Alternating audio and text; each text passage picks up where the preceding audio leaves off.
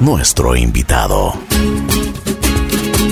Buen día, buen día, buen día. Aquí estamos en Así en la Vida.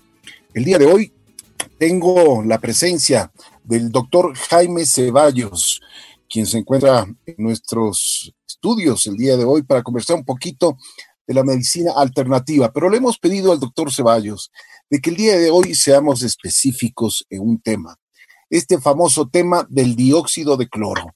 Así que, buen día, mi querido Jaime, qué gusto saludarte, ¿cómo estás? Hola Ricky, querido, ¿cómo estás? Buen día para ti y para toda tu audiencia. Aquí estamos pues listos para conversar un poquito de salud. Bueno, primero te agradezco muchísimo siempre la buena predisposición que tú tienes hacia nosotros. Mi querido Jaime, a ver, cuéntame y, y vamos a ser súper específicos porque tú siempre te has especializado en esto la medicina alternativa, tienes los mejores conceptos, ya hemos conversado varias veces contigo, pero ahora específico va a ser este tema del dióxido de cloro que causa muchísima controversia. Bueno, primero, ¿qué es el dióxido de cloro? Ya, bueno, te digo, la controversia realmente está en quienes no lo conocen porque para los que hemos estudiado la sustancia, el tema está extremadamente claro. El dióxido de cloro eh, finalmente es el producto, eh, es el gas que satura agua destilada, producto de una reacción química que se da de, de componentes. El primer componente es el clorito de sodio, que eso es muy importante, clorito de sodio, diferenciarlo del hipoclorito de sodio que es una sustancia totalmente distinta y de dónde vienen, de este segundo componente, vienen todos los compuestos clorados eh, que se usan en la desinfección de ambientes. Entonces ahí surge la, confusión, a veces confusión eh, eh, real y a veces confusión de mala fe. Entonces, ese es el primer componente que al unirse con el ácido clorhídrico, que es un ácido débil, que a la concentración que nosotros utilizamos, que está presente en nuestro estómago, el producto de esta reacción, decía, genera un gas. Ese gas se impregna en el agua destilada en pues, condiciones eh, especiales, herméticas y con una técnica que está perfectamente descrita hasta obtener la sustancia. La sustancia finalmente es el agua destilada que contiene este dióxido de cloro. Ya, perfecto. Hasta ahí estamos. Cuéntanos, ¿este dióxido de cloro para qué sirve?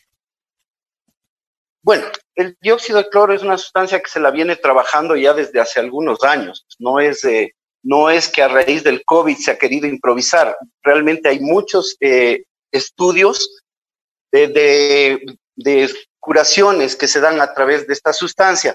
Ahora es que se ha popularizado porque se ha visto la efectividad que tiene en el caso del COVID, pero en realidad es una sustancia que por las características que vamos a ir explicando tiene una acción en todo lo que es gérmenes patógenos, en la destrucción de gérmenes patógenos, llámese virus, llámese bacterias, llámese virus, eh, llámese hongos, perdón.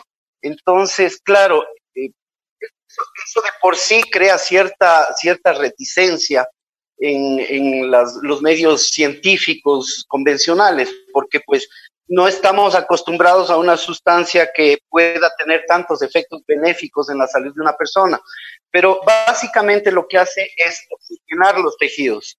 Eh, el momento en que el organismo recibe este aporte de oxígeno, eh, el oxígeno eh, lo que hace es justamente oxidar a estos gérmenes patógenos. Oxidar quiere decir combustionar. Esa es la forma como actúa. Adicionalmente, el aporte de oxígeno a nivel celular, a nivel de tejidos, facilita que estos vayan primero oxigenándose y eso a su vez hace que el medio se alcalinice, porque el denominador común de muchas enfermedades es justamente eso, la presencia de acidez en los tejidos, eso facilita la proliferación de gérmenes patógenos y ese, como les decía, es el denominador común de muchas de las enfermedades que padecemos los seres humanos. Ya, perfecto. Cuéntame una cosa, yo había leído y en, la última vez que conversamos contigo también, tú me habías explicado que esto se utilizó mucho para contraer la malaria. Cuéntame, incluso tú tenías una anécdota sobre este asunto. Sí, bueno, de hecho, la primera persona que investigó el dióxido de cloro fue pues un norteamericano, Jim Humble, que mientras se encontraba en las Guayanas explotando oro, parte de la cuadrilla de sus trabajadores se enfermó con paludismo. Y él, de la única sustancia que disponía, porque acostumbraba a ir a este tipo de sitios y llevaba el clorito de sodio, que se lo ha venido utilizando como un potabilizador del agua desde muchísimo tiempo atrás. Entonces, frente a la desesperación de ver a sus, a sus trabajadores y estar muy lejos de un centro de atención, pues se le ocurrió, será, será por inspiración divina o, no sé por qué, pero muchos de los descubrimientos en medicina resultan ser de esa naturaleza, incluso casuales.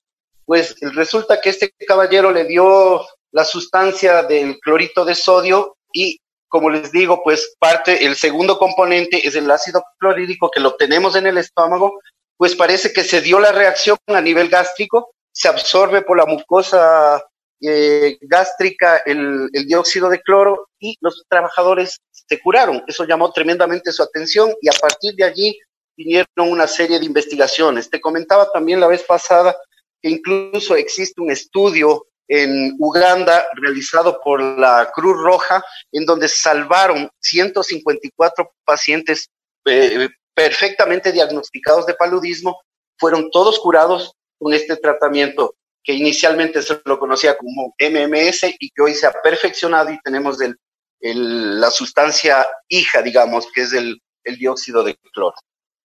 Eh, Jaime, cuéntame una cosa. Si, ¿Por qué no es aprobado en el mundo de la medicina? Ya, sí, mira, esto, esto es muy importante porque eh, sí, esa es la idea, que no es aprobado en el mundo de la medicina, pero figúrate, es una sustancia que se viene empleando desde 1996 eh, en la desinfección de los paquetes globulares. Es decir, eh, para que un paquete globular sea adecuadamente utilizado en medicina, tiene que, eh, tiene que ser pasado por este proceso de desinfección. Y se lo hace justamente con dióxido de cloro. Entonces, es un contrasentido si tú te pones a ver. Adicionalmente, yo te decía, se lo utiliza en la potabilización del agua. En los Estados Unidos utilizan dióxido de cloro para potabilizar el agua y también es utilizado en la industria alimenticia como un desinfectante, especialmente de lo que son los cárnicos. Entonces, es algo que se ha venido utilizando en salud humana. Entonces, para mí es un contrasentido. ¿Por qué es que no se quiere investigar esta sustancia? Nosotros estamos, muchos médicos, actualmente existe una coalición a nivel mundial, que es el COMUSAB, es la Coalición Mundial para la Salud y la Vida, en donde estamos 16 países, más de 3.000 médicos, pidiendo a gritos que las entidades que nos regulan en salud eh, pongan su atención en esta sustancia. Se han aprobado un sinnúmero de sustancias que resultan finalmente, a pesar de seguir todo el método científico, terminan resultando tóxicas y podemos revisar una serie de sustancias que han seguido esta metodología y sin embargo, luego de que han salido al mercado, terminan siendo retiradas por una serie de inconvenientes en salud, hasta muertes se han producido. Y una sustancia que sabemos que es totalmente inocua, que ayuda a la salud de los seres humanos decisivamente, no se la quiere tomar en cuenta ni ponerle la atención debida. Yo diría que esta sustancia, el dióxido de cloro, tiene cuatro grandes defectos. El primer defecto es que es una sustancia extremadamente económica. Resulta económico eh, tratar a un paciente con dióxido de cloro. El segundo defecto es que no es una sustancia patentable. Andreas Kalker, uno de sus máximos propulsores, sino el, el mayor propulsor a nivel mundial, donó la patente a la humanidad en un acto de desprendimiento de este maravilloso ser humano. El tercer defecto que tiene esta sustancia es eh, llamarse cloro, o sea, dióxido de cloro, y la gente, como les decía, asocia el cloro de la limpieza con el, dióxido de cloro y no tiene nada que ver, bioquímicamente no tiene nada que ver. Yo he visto una serie de, bioquímicos y de gente que en, pizarrones tratando de demostrar eh, lo que es indemostrable. Para nosotros la evidencia es el paciente satisfecho, el paciente curado. Y justamente ese es un defecto, llamarse cloro, porque se presta esta confusión. El cloro realmente es lejía, es otra cosa, una sustancia desinfectante. Y por otro lado, el cloro es un ion básico en nuestro organismo, es uno de los iones electrolitos más abundantes junto con el sodio y el potasio, indispensable para la vida. Entonces no es que el cloro de por sí sea veneno, eh, ese es un gran defecto. Y el cuarto defecto es que cura, porque a veces parece ser que la salud es, una es un muy buen negocio. Entonces yo por ahí veo la situación, por ahí es por donde me enfoco. Ya. Ok, mi querido Jaime, te, quiero preguntar algo. Si está comprobado que te ayuda, que es beneficioso para la salud, eh, hoy, hoy se está aplicando para muchos pacientes. E incluso yo tengo una de las preguntas que me pidieron que te haga y que nos expliques, es cómo se tiene que tomar esta sustancia, este dióxido de cloro. Si es que se tiene que prevenir, o sea, tiene que tomarse antes si ya estás contagiado, ¿te debes seguir tomando?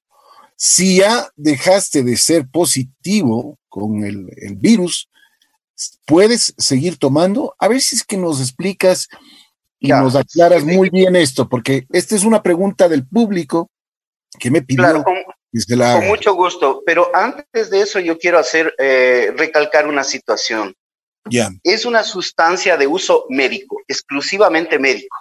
Yo hoy veo con mucho desagrado, por ejemplo, ver en redes sociales que te están vendiendo dióxido de cloro como que se tratase de un refresco. Y no es así. Es una sustancia de uso médico que incluso sabemos no, no está aprobada todavía por las autoridades que nos regulan y nosotros deberíamos pues estar conscientes de toda esa situación. Hoy en día, pues... Jaime, Jaime, perdón que te corte. ¿Existe mercado negro entonces eh, para esto del dióxido de cloro? Bueno, si lo quieres tú llamar mercado negro, pues llamémosle así, pero muchos médicos... Por supuesto, me parece hasta una falta de respeto a la, a la salud, a la integridad de las personas que nos, nos pueden estar vendiendo cualquier cosa que no, que no sea lo, lo, que, lo que dicen, ¿no? Totalmente de acuerdo y por eso es mi comentario y por eso mi llamado también al público que nos escucha, que sepan que es una sustancia que tiene que ser utilizada por un médico debidamente capacitado que haga pues todos los análisis necesarios porque la sustancia no es, como te digo, un refresco ni mucho menos. Eh, el COVID sabemos que es una enfermedad que quien la controle y esté con su sistema inmunológico deprimido tiene una enorme gravedad. Entonces debe ser monitoreado por un médico. Esa es mi, esa es mi, mi sugerencia, pero frontal. En esto sí yo no, no, no soy transigente porque no me parece y hasta veo con desagrado cómo se vende el dióxido de cloro en muchas, en muchas eh, redes sociales y cosas como estas. Y por eso es que la COMUSAB y todos los médicos que estamos apoyando esto, exigimos de verdad que se hagan los estudios pertinentes para que pueda ser una sustancia eh, que esté al uso del médico, es decir, que lo prescriba como una receta magistral y el paciente vaya a una farmacia donde le preparen la fórmula magistralmente y se, sepa que está tomando un producto debidamente certificado y garantizándole su salud. A pesar de que yo te digo, y vamos a, quisiera también mencionarte algunos datitos que pueden resultar interesantes en cuanto a la toxicidad que supuestamente se le da a esta sustancia. Y nos guiamos en esto, en la, hay una guía Gestis eh, de Alemania que regula todo lo que son los productos químicos y la toxicidad. En medicina tenemos lo que se llama la dosis letal 50. La dosis letal 50 es la cantidad de una sustancia que mataría al 50% de individuos expuestos a dicha sustancia, ¿cierto? Y se ha calculado, de acuerdo a esta guía Gestis alemana, que la toxicidad del dióxido de cloro estaría en 292 miligramos por kilogramo de peso. Entonces, calculando en una persona de una constitución normal, alrededor 70, 75 kilogramos, la dosis letal 50 estaría más o menos entre 20 mil a 30 mil miligramos tomado por 14 días. Imagínate lo que es esto. Y nosotros estamos utilizando una dosis terapéutica entre 30, máximo 50 miligramos al día, dividido en 7, 7 a 10 tomas. Entonces estamos más o menos unas 200 veces por debajo de la dosis letal 50. Entonces, ¿de, qué toxicidad nos están hablando? Por favor, así como también nos piden estudios que los existen a nivel multicéntrico, simplemente no quieren ser avalizados ni quieren ser replicados por las entidades que nos regulan. Asimismo, exigimos que nos demuestren la supuesta toxicidad del dióxido de cloro. ¿Sí? Eso quería yo recalcar. Eh, por ponerte un ejemplo también, eh, o sea, todo en esta vida puede resultar tóxico de acuerdo a la dosis. Hasta el agua puede ser tóxica. El vinagre, que es el ácido acético, puede ser tóxico a una dosis elevada. Sin embargo, nosotros lo utilizamos, el vinagre, para, para nuestras ensaladas y todo esto. Entonces, por favor, es querer tapar el sol con un dedo, mi querido Rick. Así es, mi querido Jaime, y te agradezco mucho tus, buenos conceptos porque esto nos está dando una nueva visión y nos está aclarando ciertas eh, preguntas, ciertas inquietudes que teníamos para esta sustancia. Eh, eh, me, quedé también, con la pregunta que me habías hecho y voy a tratar de resolverla de alguna manera. bueno, sí, resulta una sustancia preventiva, es decir, te previene eh, la, posible afección viral al disminuir la carga tóxica que tú puedas en algún momento eh, estar expuesto, ¿no? Entonces, desde luego, todas las medidas que ya conocemos son perfectamente válidas y tenemos que insistir en eso. Tenemos que seguir guardando estos distanciamientos, el aseo de manos, que ya incluso parece que nos vamos olvidando, el uso de la mascarilla, en fin, todas estas cosas tienen su valor, desde luego fortalecer tu sistema inmunológico. ¿Y cómo lo hacemos? Básicamente con una alimentación sana. Somos producto de lo que comemos. Si nos alimentamos sanamente, vamos a generar bienestar. Pero si estamos frente a un plato de comida que resulta ser tóxico, de comida chatarra y cargado de toxinas, lo que estamos es haciendo, haciendo es saturar nuestra biología para que no pueda enfrentarse adecuadamente a este tipo de, de infecciones en general. Eso es súper importante. Y desde luego ya cuando pues un paciente está afectado de esto, va a variar un poquito los esquemas de tratamiento de acuerdo al caso. Eh, es importante valorar, hay ciertas contraindicaciones, en fin. Por eso es que yo insisto, necesitamos investigar esta sustancia a fondo, necesitamos los estudios pertinentes que sean avalizados por las entidades que nos regulan y debe ser manejado por un médico adecuadamente preparado para esto. Mi Jaime, hay una bueno, eh, parece que ahora se han preocupado mucho de esta sustancia. Entre, entre uno de los artículos que yo estaba leyendo para, para esta entrevista, eh, veía es, este un artículo en los Estados Unidos, un artículo científico que decían y dicen de que el dióxido de cloro te puede afectar, este momento no te puede afectar, digamos, eh, pero tendrá sus consecuencias luego de que tomes tendrán consecuencias en los riñones, en el hígado. ¿Qué hay de cierto con esto? Bueno, mira, hay personas, el propio Andreas Kalker lleva 13 años estudiando esta sustancia y lo ha tomado durante estos 13 años. Y pues tú le puedes ver, él se, ha, aliviado de una serie de padecimientos del mismo relato. Empezó con un tema de artritis que hoy está perfectamente solucionado. Eh, en lo personal te digo, a mí nadie me puede prohibir que yo tome dióxido de cloro. Desde el primer día en que se supo de esta pandemia lo estoy tomando. Ya llevamos, ¿qué serán? Cuatro o cinco meses y pues la verdad me siento estupendamente bien.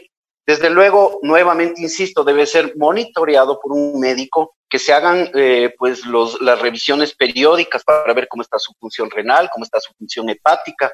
Yo he hecho este seguimiento, no hay ningún indicio de que haya el más mínimo efecto tóxico y nuevamente, insisto, por eso es la necesidad de hacer los estudios pertinentes para que tengamos la certeza de cómo poder emplear esta sustancia en salud humana. Esa es la necesidad imperiosa a nivel mundial en este momento. Mi querido Jaime, te agradezco muchísimo todos estos buenos conceptos. Cuéntame otro poquito más. ¿Cómo está la medicina alternativa? ¿Cómo tú ves la salud de los ecuatorianos? Ahora, ahora mismo estamos con esta pandemia que nos ha golpeado fuerte. ¿Cómo, qué, es lo que, qué es lo que tú dices? Eh, ¿Cómo podríamos reforzar nuestro sistema inmunológico, que es una de las cosas que sí nos tiene preocupados a los ecuatorianos? Ya, sí, Ricky. Bueno, la medicina alternativa va avanzando, no solamente en el país, sino a nivel mundial. La gente busca tratamientos eh, alternativos, llamémosle, que beneficien de verdad la parte física, la parte mental y la parte emocional del paciente, sin descuidar lo nutricional, porque pues somos producto de lo, de lo que comemos. La alimentación juega un papel fundamental en nuestra salud, porque día a día vamos construyendo vitalidad en base a una buena alimentación o por el contrario podemos construir enfermedad en base a una alimentación inadecuada.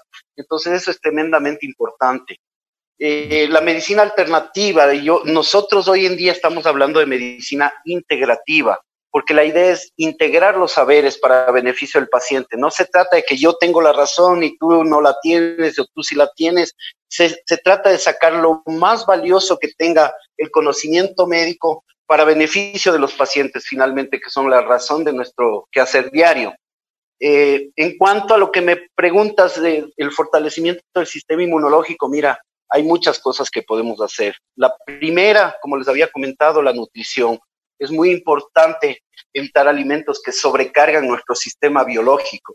Tratar de eh, buscar alimentos vitales que realmente favorezcan toda la bioquímica de nuestro cuerpo en base a, una, a unos nutrientes adecuados. Entonces, eso es fundamental, que tu alimento sea tu medicina, lo sentenció Hipócrates, y en eso sí nos basamos muchísimo. Eh, lo segundo, que lo que comes, no hay nada que hacer que lo que comes, pues, representa mucho para tu, para tu salud, ¿no?